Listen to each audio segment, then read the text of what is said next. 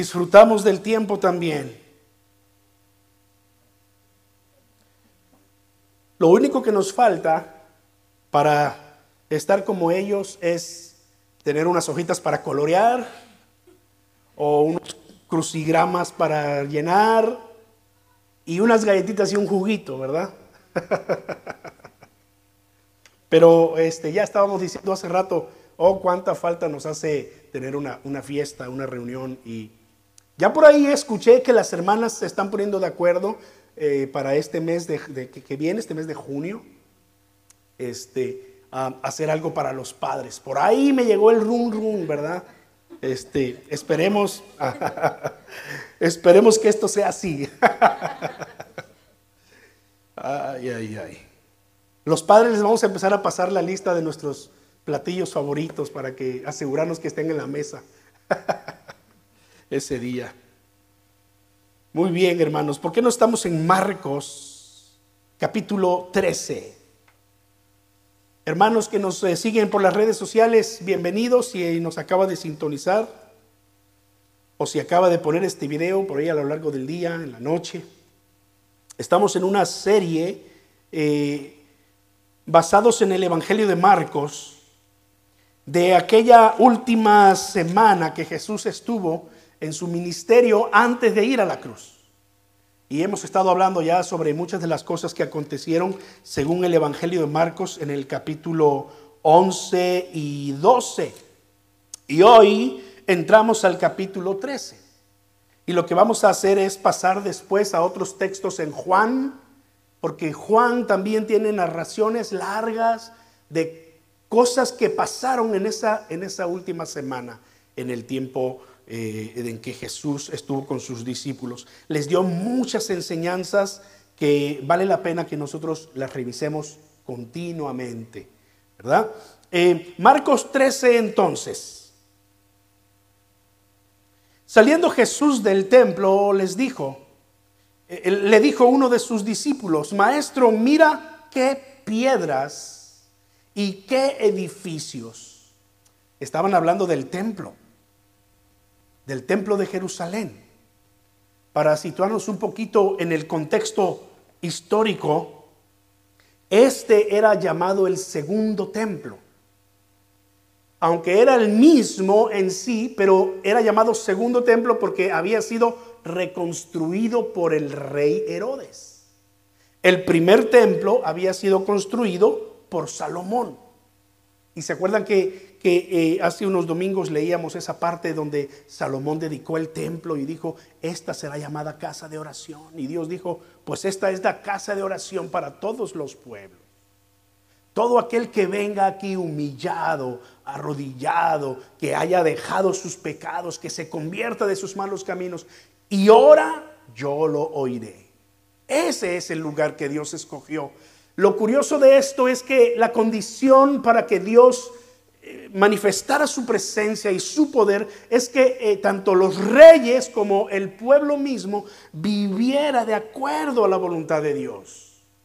Sí que cumplieran las leyes, sí que cumplieran los, ritos eh, religiosos, espirituales y de adoración que estaban marcados en la ley, pero que su corazón estuviera cerca de Dios.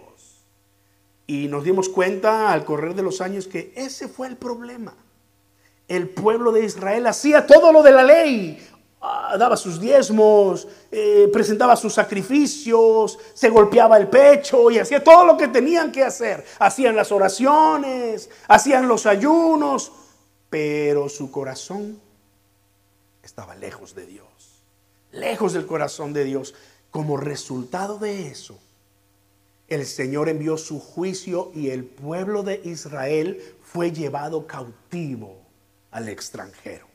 Estuvieron 70 años allá cautivos y después de 70 años Dios les había prometido, los voy a hacer volver.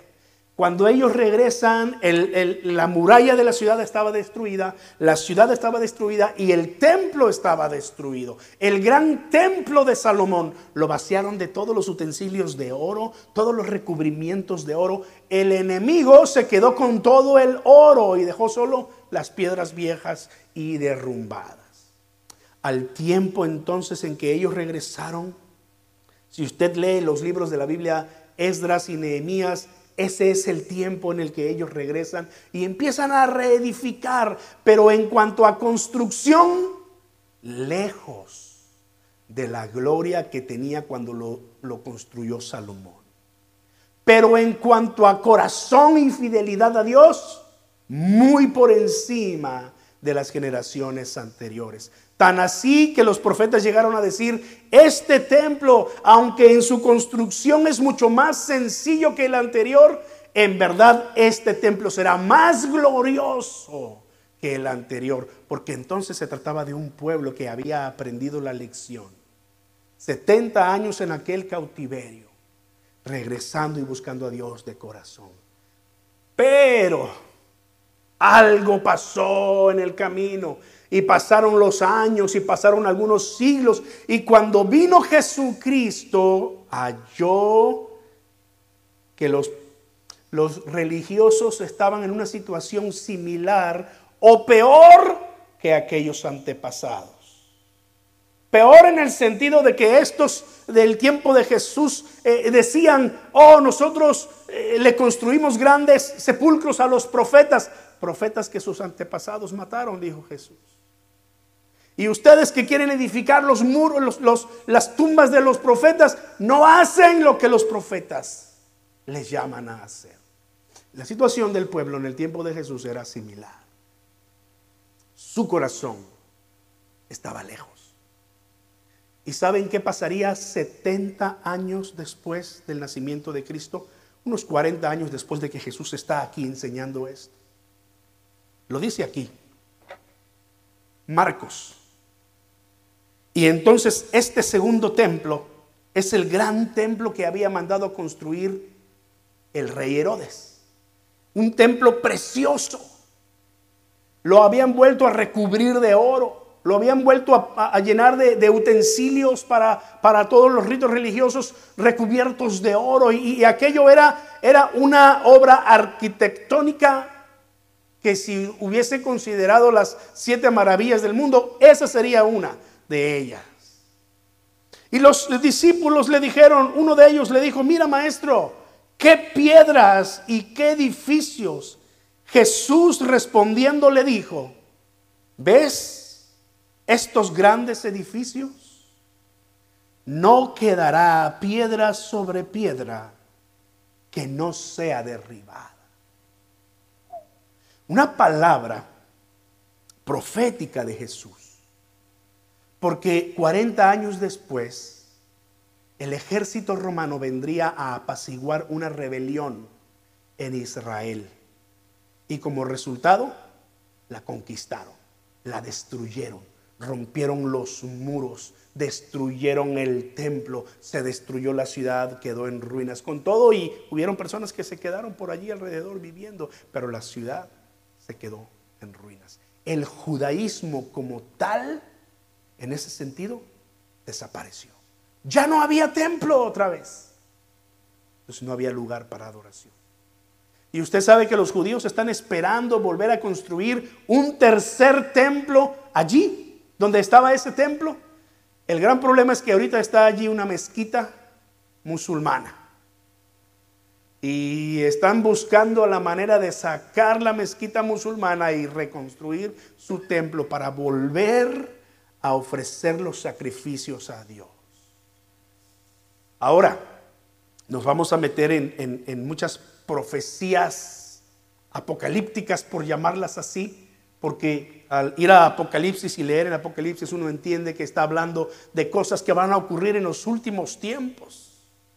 Cosas que cuando nosotros leemos aquí en Mateo, en, Marcos 13, nos vamos a dar cuenta que algunas de ellas nos van a tocar verlas, pero no todas. El asunto es que esta palabra profética de Jesús empieza a cumplirse en el año 70 después de Cristo. Hermanos, hace casi dos mil años. Cuando lleguemos al 2070, entonces aproximadamente habrán transcurrido dos mil años en que se cumplió eh, de manera literal lo que Jesús acaba de decir aquí. No quedará piedra sobre piedra que no sea derribada. Entonces dice que se sentó en el monte de los olivos frente al templo y Pedro, Jacobo, Juan y Andrés, cuatro de sus discípulos, le preguntaron aparte, dinos, ¿cuándo serán estas señales? ¿Cuándo serán estas cosas? ¿Y qué señal habrá cuando todas estas cosas hayan de cumplirse? Uh, dos preguntas, hermanos, que han llenado libros y libros y libros de eh, estudios, de interpretación de estas palabras, de comentarios y por siglos la iglesia misma no se ha logrado poner de acuerdo acerca de lo que significan todas estas palabras. Pero el Señor las ha dejado allí para nosotros. Dos preguntas que los apóstoles le hacen a Cristo y que entendemos son preguntas eh, legales, son preguntas válidas. Si Jesús les acaba de decir, de cierto les digo que no quedará piedra sobre piedra, que no sea derribado, la pregunta de los judíos era, oh, ¿cuándo? ¿Cuándo serán estas cosas? ¿Cuándo va a pasar? ¿Y qué señales habrá cuando todas estas cosas hayan de cumplirse? Nosotros vamos a empezar de atrás para adelante, como algunas veces lo hacemos. Vamos a hablar acerca de la segunda pregunta. ¿Qué señales habrá cuando todas estas cosas hayan de cumplirse? Porque Jesús está a punto de empezar a describir diversas señales que acontecerían que acontecerían cuando Él viniera una vez más a este mundo. Señales que nosotros vemos que muchas de ellas ya se han estado cumpliendo por siglos y en los últimos años con mayor evidencia. Señales que a nosotros nos conviene ver, entender, creer, reflexionar y vivir de acuerdo. Ahora, vamos a dejar para la próxima semana la primera pregunta. ¿Cuándo? Porque ese es el meollo del asunto cuando se trata de eh, el Apocalipsis y la segunda venida de Cristo. ¿Cuándo? Sabe que hay muchos en la historia de la humanidad que se han atrevido a ponerle fecha a la venida de Cristo y todos ellos han fracasado. Cuando ellos lo han dicho, nada ha pasado nada ha cambiado. Quizás una de las más recientes, 2012, lo escuchó cuando recién estábamos por llegar a ese año, ¿verdad? Y que el calendario maya hasta allí llega y que los mayas no sé qué, como que si los mayas gobernaran todo el mundo, bueno, eh, y llegó el 2012 y luego el 2013 y nada pasó. Pero lo vamos a hablar con calma, ¿no? Este, porque queremos ser ser sinceros como los discípulos, al hacer este, este tipo de preguntas y permitir que Dios nos responda en su palabra. Pero cuando se habla de estas cosas, sabemos que este tema se presta para muchas interpretaciones. Posiblemente lo que usted escuche de mí en los siguientes 20 minutos o 30 eh, pueda no estar de acuerdo. Puede usted decir, pastor, a mí se me hace que por ahí no va. Y es respetable. Todo lo que yo le pido es que venga a las escrituras conmigo y que interpretemos las escrituras conforme a las mismas escrituras y conforme a lo que vemos que está ocurriendo en el mundo hoy. ¿Qué les parece si leemos entonces estas partes que Jesús respondió? Marcos capítulo 13, porque el Señor va a responder primero la segunda pregunta de estos hombres. ¿Qué señales habrá de tu venida? Y así es como le he titulado al mensaje de hoy, señales. Entonces Jesús respondiéndoles comenzó a decir, estoy en el versículo 5 en adelante, miren que nadie los engañe. Primera advertencia de Jesús, miren, esta palabra miren se va a repetir una y otra vez en los discursos en este capítulo que Jesús le está dando a sus discípulos. Por lo menos cinco veces encontramos esta palabra, miren, palabra que literalmente significa pongan atención. Nosotros hemos reducido la palabra mirar a, muchos significados y a veces no le ponemos eh, la fuerza que tiene en el, en el texto bíblico, pero cada vez que usted encuentra una expresión como esta, miren, lo que le está diciendo es, abre bien tus ojos, pon atención cercana a lo que te voy a decir, porque lo que te voy a decir es muy importante. ¿Verdad? Entonces, cada vez que nosotros nos encontramos con ese miren, atención, abra bien sus ojos y afine bien su oído, entienda lo que está leyendo, porque es importante. Miren, que nadie los engañe, porque vendrán muchos en mi nombre diciendo, yo soy el Cristo, y engañarán a muchos, mas cuando oigan de guerras, y de rumores de guerras, no se turben porque es necesario que suceda así, pero aún no es el fin. Ahora, esta señal, esta señal no es nueva. Las guerras no son nuevas. Que alguien intente engañar a otros diciendo aquí está el Cristo o yo soy el Cristo, tampoco es nuevo. Se han levantado religiones en muchas partes del mundo con hombres que se han atrevido a decir que son el Mesías reencarnado. En Centroamérica hace poco, hace unos 20 años quizás, se escuchó de uno que decía, este, yo soy el Mesías, yo soy el Cristo reencarnado. Y, y claro que ha levantado una religión completa porque conoce, porque sabe que el corazón del hombre está buscando sediento la verdad. Miren que nadie los engañe, vendrán muchos en mi nombre y, oirán de guerras y de rumores de guerra, pero no se turben, porque es necesario que suceda así, pero aún no es el fin. Estamos exactamente en ese tipo de situación ahora. Con esta situación en Europa, la cosa se ha puesto todavía un poco más grave, ¿no? Porque Finlandia y otro país han estado pidiendo incorporarse a la OTAN porque tienen frontera con Rusia y tienen temor de que Rusia quiera también eh, entrar y ocuparlos. Y ellos dicen, queremos que nos proteja la OTAN, porque eh, dos, tres de los ejércitos más poderosos del mundo son parte de la OTAN. y Rusia entonces dice, eh, yo le advertí aquí a mi vecino Ucrania que no intentara ser parte de la OTAN. Y miren lo que ha pasado. Y Rusia está haciendo amenazas. Aquí como dicen, por debajo de la mesa o debajo del agua. Pero lo que estamos simplemente viendo es que se está cumpliendo la señal que Jesús dijo. Oirán de guerras y rumores de guerras, pero aún no es el fin. Así que hermanos, lo único eh, que tenemos que entender aquí es lo que Jesús dice de manera literal, pero aún no es el fin. No significa que no va a haber sufrimiento.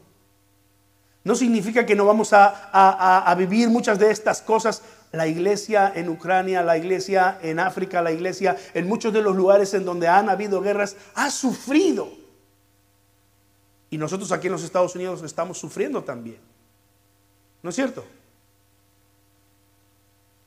Los precios están yendo arriba y es un reflejo de la guerra. La gasolina está subiendo. Los impuestos van a subir. Por ahí escuché la noticia que aquí en New Jersey van a subir los impuestos otra vez. Y uno dice, caray, estamos tan lejos de la guerra, pero nos afecta. Porque por supuesto estamos en un mundo global. porque se levantará nación contra nación y reino contra reino. Me detengo ahí un poquito. Todavía no hemos visto esto en toda su plenitud. Han habido dos guerras mundiales en el mundo. Mundiales le ponemos entre comillas, dos de ellas prácticamente centradas en Europa. La segunda de ellas se extendió un poco al Asia y eh, Japón vino y bombardeó Estados Unidos y Estados Unidos fue y le respondió con dos bombas atómicas que fueron atroces. Japón entendió que ese no era el camino y se calmó. Pero no estaba involucrado exactamente todo el mundo. Ahora imagínate esta escena, una guerra en donde nación contra nación se levante y reino contra reino. En este tiempo, en donde hay eh, estas alianzas como la OTAN o, estos organismos como la, eh, la ONU, en donde eh, se ponen de acuerdo a responder a ciertas agresiones de algunos países, pues es muy fácil ver el panorama para las guerras de este tipo. Se levantará nación contra nación y reino contra reino. Y habrá terremotos en muchos lugares y hambres y alborotos. Principios de dolores son estos. Wow, esto lo hemos visto ya. En muchas partes del mundo hay pobreza. En muchas partes del mundo hay hambres. Terremotos. ¿No se han dado cuenta que últimamente han habido más terremotos que antes? Por todas partes en el mundo.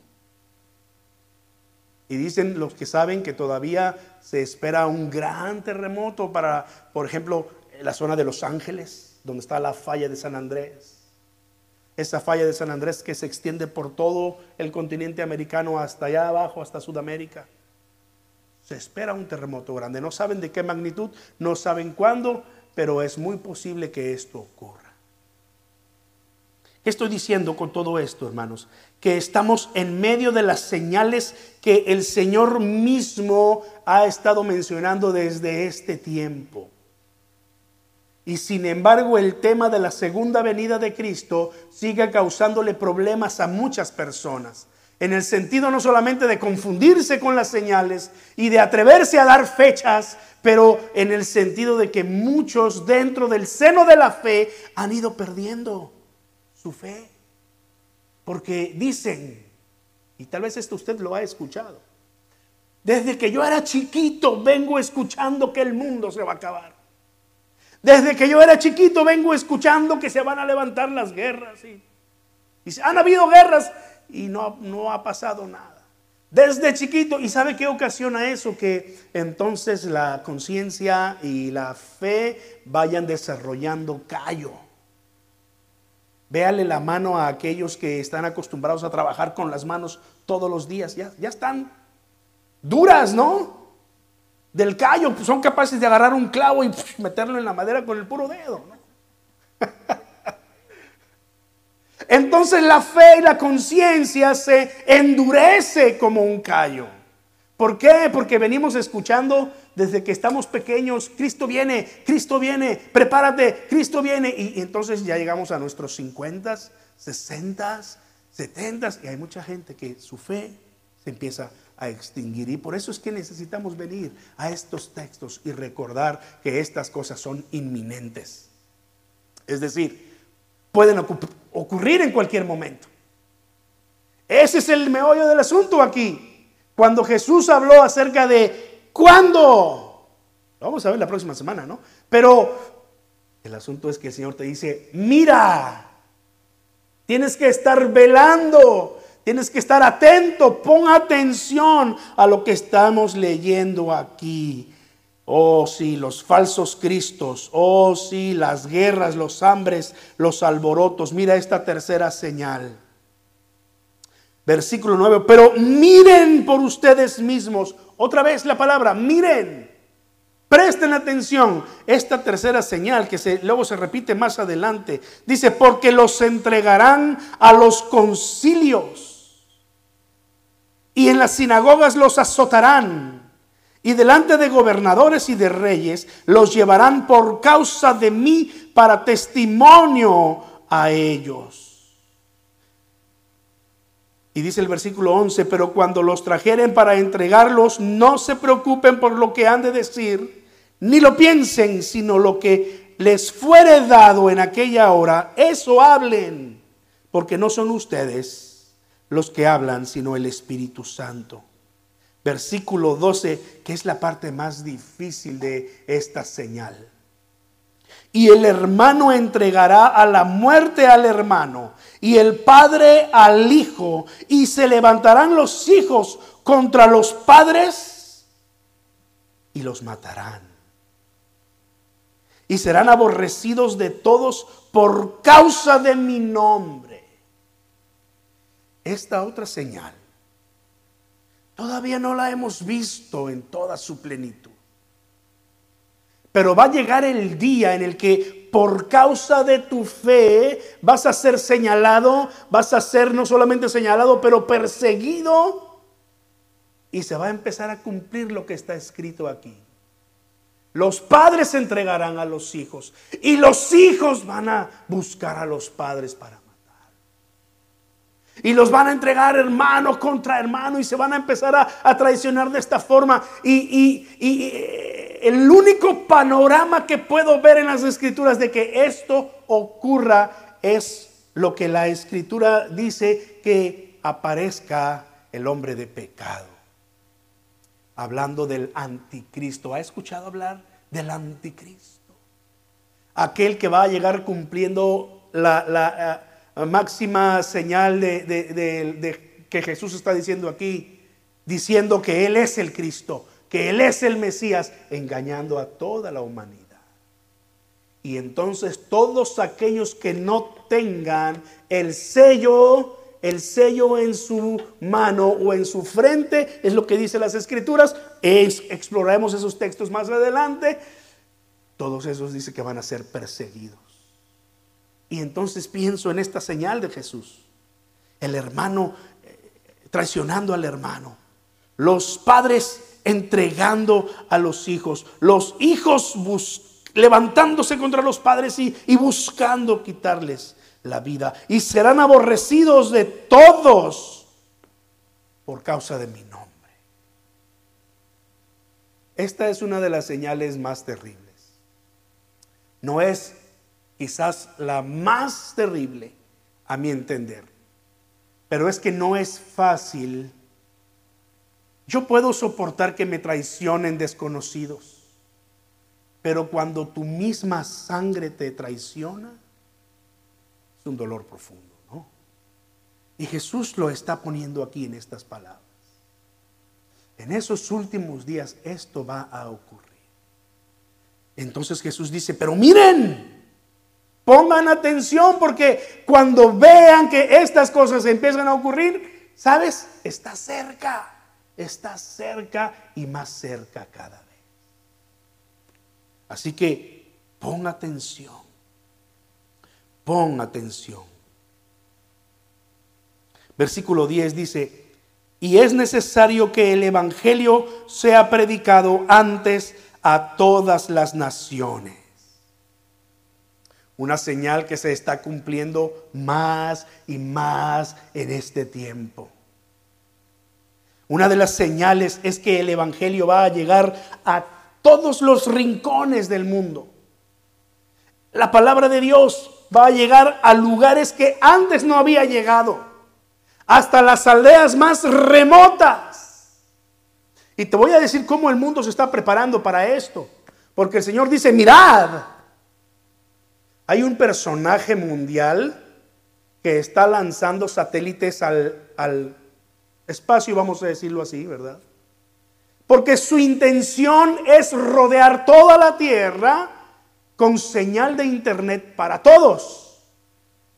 ¿Ha oído de eso? Y cualquiera diría, uh, pues qué, qué, qué chévere, ¿no? Fabuloso, todo mundo tiene Internet. ¿Ok? Veamos un poquito más allá. Esta pandemia, si algo nos ha enseñado de manera clara, es que la iglesia no se, no se puede detener. Sí se cerraron los templos por unos meses y los hemos tenido que cerrar en algunos domingos porque queremos ser cuidadosos, queremos ser respetuosos, porque sabemos de la gravedad del mundo. Pero la iglesia no se ha detenido. Y estas herramientas que a veces nos incomodan porque distraen mucho, llaman la atención, la señal se va y ahí están los técnicos moviendo aquí abajo y a mí a veces yo me, por eso es me estoy quedando pelón, esa es la razón, ¿verdad? Porque, pero esto nos ha permitido llegar al otro lado del mundo y se está cumpliendo esta señal. El Evangelio está llegando a lugares donde a pie no era fácil llegar o por restricciones del gobierno no era fácil llegar. Y está llegando a través de eso. Ahora cualquiera puede tener un celular que no es caro y, tal vez no es como los últimos que están saliendo, pero suficiente. Y como todo mundo tiene Facebook, pues suficiente, ¿verdad? Y el Evangelio está siendo predicado en todo el mundo. Y la venida de nuestro Señor Jesucristo se acerca. Se acerca. Estas, estas herramientas están cumpliendo un propósito. Estoy pensando en el texto que eh, dice la escritura allá en Apocalipsis capítulo 1. Vamos a terminar con ese texto más adelante. Pero allí el Señor Jesucristo eh, eh, dice en su palabra, y todo ojo le verá. Cuando Él venga en las nubes por su iglesia y todo ojo le verá, todas las personas le van a ver. Y, yo a veces me quiebro la cabeza pensando, ¿cómo será esto? ¿Cómo? Eh, yo sé que Dios tiene el poder para hacer que esto ocurra sin, sin ninguna intervención humana. Pero ¿cómo, ¿cómo, humanamente hablando, cómo es factible que todo ojo vea la venida de Cristo? ¿Ustedes creen que esta herramienta puede ayudar para eso? Están bombardeando allá en Europa, ¿cómo se llama? Ucrania, y hay personas con su celular. Y usted puede ver allí en vivo, en el momento en que está ocurriendo. Y uno dice, wow. No sé cómo Dios lo va a hacer, pero el texto dice, y todo ojo le verá. Porque esa señal se está cumpliendo. El mundo está preparándose para que el Evangelio pueda llegar a todas las naciones y ser predicado allí. Miren, miren, pongan atención porque se está cumpliendo y estamos a las puertas.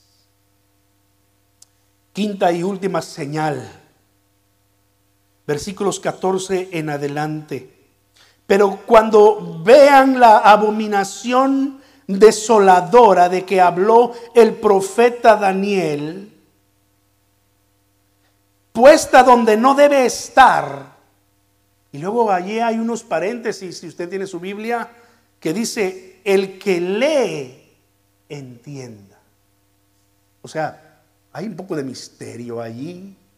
Hay algo que uno tiene que escarbar un poquito más para, a ver, a ver, de qué estaba hablando Jesús aquí habla del profeta Daniel, o sea que tengo que ir al libro de Daniel y tengo que entender lo que está ocurriendo allí para que yo pueda entender lo que dice Jesús acá. Cuando veas la abominación desoladora de que habló el profeta Daniel, ¿sabes qué fue lo que dijo el profeta Daniel? Que el lugar sagrado iba a ser profanado. Y ocurrió en el tiempo de Daniel. Uno de los reinos enemigos conquistó Israel y entró al templo y sacrificó a este personaje un cerdo. Tú sabes que el cerdo es un animal impuro para los judíos y, muchas otras religiones y culturas. Este, eh, no, solamente no, lo, no, se lo comen para nada, eh, pero que haya sido sacrificado un cerdo en el templo de Dios, en donde los judíos hacían sus sacrificios a Dios. Para ellos fue el ¡uh! la abominación desoladora. Ahora, no nos preocupemos por lo que pasó en el tiempo de Daniel. Ya para ese tiempo Dios había decidido dejar el templo.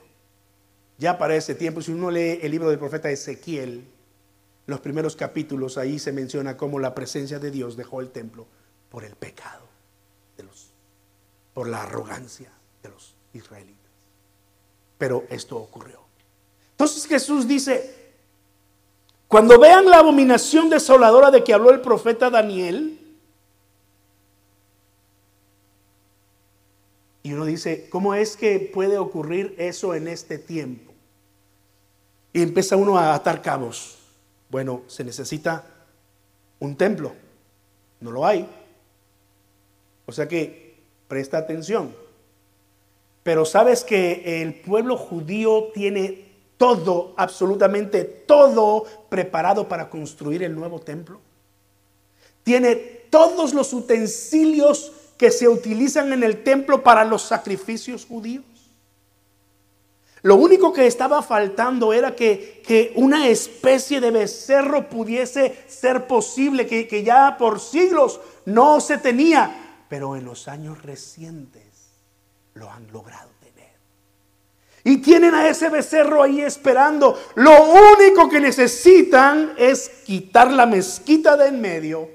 Y entonces, cuestión, hermanos, hemos visto cómo en días construyen casas y edificios enteros.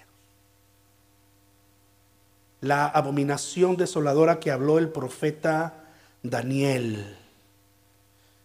Cuando nosotros leemos estas cosas, estas señales, tenemos que estar pendientes de las noticias. Dele una pasada a las noticias internacionales. ¿Qué está pasando en Medio Oriente? Porque lo que pase en Medio Oriente es catalizador de lo que las escrituras nos han estado enseñando por siglos. Cuando veamos la abominación desoladora de que habló el profeta Daniel, puesta donde no debe estar, entonces los que estén en Judea huyan a los montes. El que esté en la azotea no descienda a su casa ni entre para tomar algo de su casa. El que esté en el campo no vuelva atrás a tomar su capa. Está hablando de, de hey, eh, cuando veas que esto pasa, sabes que es el tiempo. Sabes que es cuestión de, de quizás eh, días, horas, no sé. Eh, ya, ya no desciendas a tu casa. Huye, escóndete corre. Olvídate de lo que queda atrás. Cuando veas que esta señal está aconteciendo, tu corazón tiene que estar lo suficientemente arraigado en Dios como para que no tengas ningún apego material. Porque sí o no, eh, nuestros apegos materiales muchas veces es lo que nos hace querer entrar en un incendio. Es lo que nos hace querer eh, eh, quedarnos más tiempo allí del que ya está sonando la alarma, hay que salir, ¿verdad? No sabes dónde está el fuego. Y, Ay, no, pero es que espérate mi computadora. No, pero es que espérate esto. No es que... Entonces los apegos materiales muchas veces nos detienen. Y el Señor dice, cuando veas que esta señal está ocurriendo, sabes que ya está ahí, a las puertas. Huye, corre, prepárate. Voy a seguir leyendo. Versículo 17, y esto se pone así como que cada vez más tenso. Más hay de las que estén encintas y de las que críen en aquellos días. Uh. algo va a pasar, hermano. Esta tribulación, Jesús, Jesús lo va a decir en un momento aquí. Es más, vamos a leerlo. Dice el versículo 18, oren pues que su huida no sea en invierno, porque aquellos días serán de tribulación. Pero luego dice, cual nunca ha habido desde el principio de la creación que Dios creó hasta este tiempo ni la habrá. O sea, una tribulación en extremo que jamás se ha visto. No tiene nada que ver con las persecuciones, ni siquiera esas 40 persecuciones a los primeros cristianos. No tiene que ver con el hecho de sufrir eh, los efectos de una guerra. No tiene nada que ver con el hecho de que el hermano entrega al hermano, los padres traicionan a los hijos, los hijos buscan matar a los padres. Eh, esta tribulación que Jesús está mencionando aquí, dice, es grande que no ha habido ni habrá una tan grande como esta. Y, me preocupa porque dice, eh, hay de las que estén en cinta y de las que estén amamantando. Entonces yo veo lo que pasa en el mundo y digo, a ver, a ver, esta, esta escasez de, eh, de, leche de fórmula que está viendo en estos días, ¿tendrá algo que ver con esto? ¿O todavía no? ¿O es una especie de, esténse preparados? Digo porque escasez de papel de baño como ocurrió hace tres años, no importa. Los que venimos del rancho estamos acostumbrados a usar el periódico. Pero que haya escasez de leche de fórmula. Padres desesperados buscando en internet, siendo este, extorsionados, siendo engañados, siendo robados, o simplemente comprando un botecito que les va a servir para una semana en 200 dólares, 300 dólares. No me imagino todavía, hermanos, cómo es que esta tribulación va a ser tan, tan, pero tan tremenda que dice el Señor, ay de las que estén en cinta. Sin duda va a estar mezclada con hambre, porque tienes que huir, tienes que, te van a buscar. Muy posiblemente por razones de tu fe. Por eso el Señor dice, cuando veas que esto ocurre, vete, vete. Porque esta tribulación va a estar muy difícil. Dice la escritura que de los niños es el reino de los cielos. Un niño no necesita arrepentirse como nosotros de sus pecados porque de ellos es el reino de los cielos. Esa es la edad de la juventud que empiezan a tener conciencia de, de, las cosas malas que hacen. Y es cuando Dios empieza a tratar con ellos para que le encuentren. Por eso nos interesa enseñarle a los niños. Pero de ellos es el reino de los cielos. Cuando Jesucristo venga por su iglesia, dice la escritura, y nosotros seamos tomados de aquí, los muertos en Cristo resucitarán primero, y luego nosotros los que hayamos quedado, dice, seremos arrebatados juntamente con ellos para recibir al Señor y estar con Él para siempre. Los niños van a ser los primeros. Si tú no estás en Cristo, vas a ir con tu niño tomado de la mano, tomada de la mano. Y cuando esto ocurra, tu niño va a desaparecer de allí y solo vas a ver su ropita caer. Él no estará más, porque estará en la presencia del Señor. Esos niños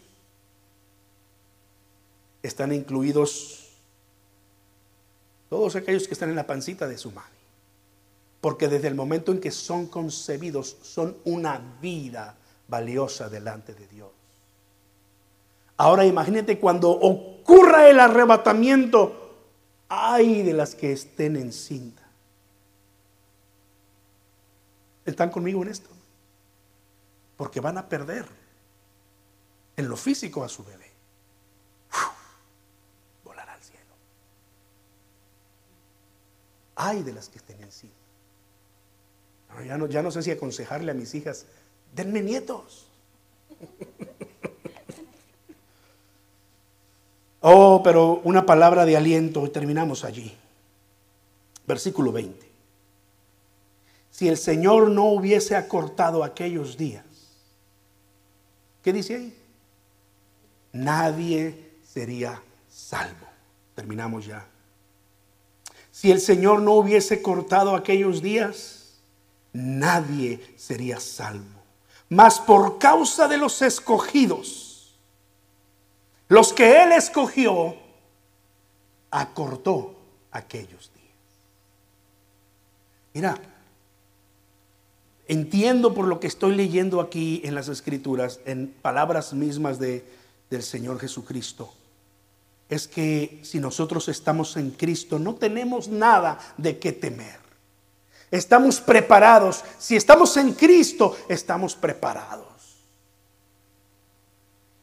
Pero nos va a tocar ver un poquito de, esta gran tribulación, como se le ha llamado. Por causa de, de los escogidos, esos días van a ser acortados. Pero hermanos, no temamos, porque si estamos en Cristo, estamos listos. No importa el orden de las cosas. Ha sido un tema de discusión entre las iglesias por siglos.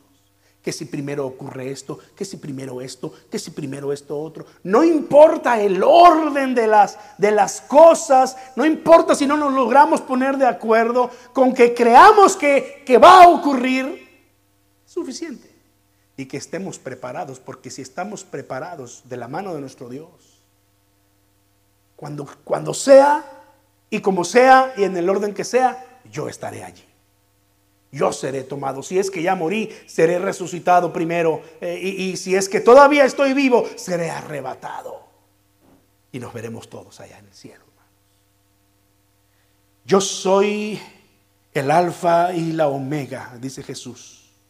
Apocalipsis 1.8. El principio y el fin, dice el Señor.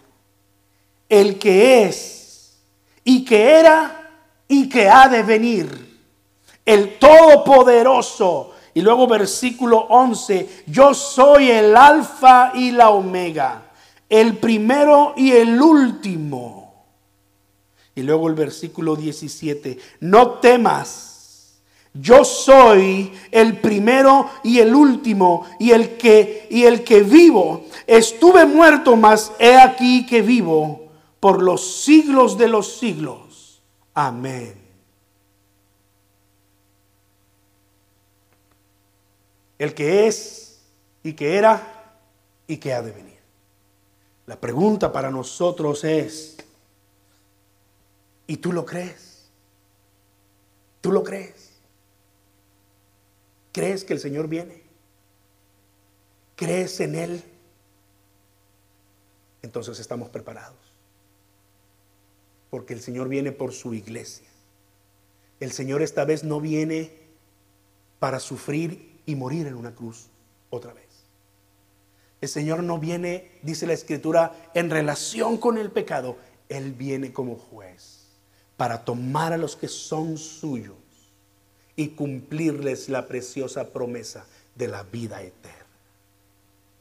Pero solamente aquellos que han creído en Él como su Salvador y Señor. Oremos, hermanos. La próxima semana hablaremos acerca de cuándo, cuándo van a ocurrir estas señales. Bueno, el Señor habló de eso. Y nosotros también vamos a hablar de esto. Padre, gracias por tu palabra, Señor. Porque nos prepara para estas cosas. El único propósito que he tenido de compartir esto, Señor, no es ni siquiera el entender a cabalidad cómo van a cumplirse estas señales o cómo se han estado cumpliendo. Mi único propósito es animar a tu iglesia a fortalecer nuestra fe en ti y creer que tú vas a cumplir tu promesa que hiciste, que vendrías otra vez por nosotros, Señor. Señor, tú fuiste el que le dijiste a tus discípulos esto, que tú vendrías nuevamente. Tu palabra nos deja señales, Señor, a lo largo y ancho de las mismas escrituras, incluso desde el Antiguo Testamento. Padre, pero la razón de estudiarlas es que hoy tú puedas fortalecer nuestra fe y que cada uno de nosotros, Señor, podamos eh, decirte en oración, Padre, creo en ti creo en ti y quiero estar ese día cuando tú llames a los tuyos para recibir la corona de vida eterna. Eh, quiero estar allí, Señor. Yo creo en ti, Señor. Te pido por tu iglesia, te pido por aquellos Señor, que a través de eh, las redes sociales y el internet pueden escuchar este mensaje. Mi oración y mi, y mi consejo para ellos es estén listos, reciban a Cristo en su corazón, crean en Él, crean que Él nos ama, que Él murió por nosotros, que Él resucitó y ascendió a los cielos y de allí vendrá para recibirnos y para coronarnos con la vida eterna. Padre, gracias. Nos ponemos en tus manos, Señor. iniciamos una semana más, volveremos a nuestras actividades cotidianas, Señor, pero que eh, esta rutina no nos haga olvidarnos de tus promesas y de, y de nuestra fe en ti, Señor. Te lo pedimos, Padre, y oramos en el nombre de nuestro Señor Jesucristo. Amén. Y amén. Que Dios nos bendiga, hermanos. Que Dios nos ayude a eh, ser fieles y caminar en su mano. Amén. Muy bien, pues vamos a saludarnos unos a otros y gracias por su paciencia. Porque nos pasamos 15 minutos.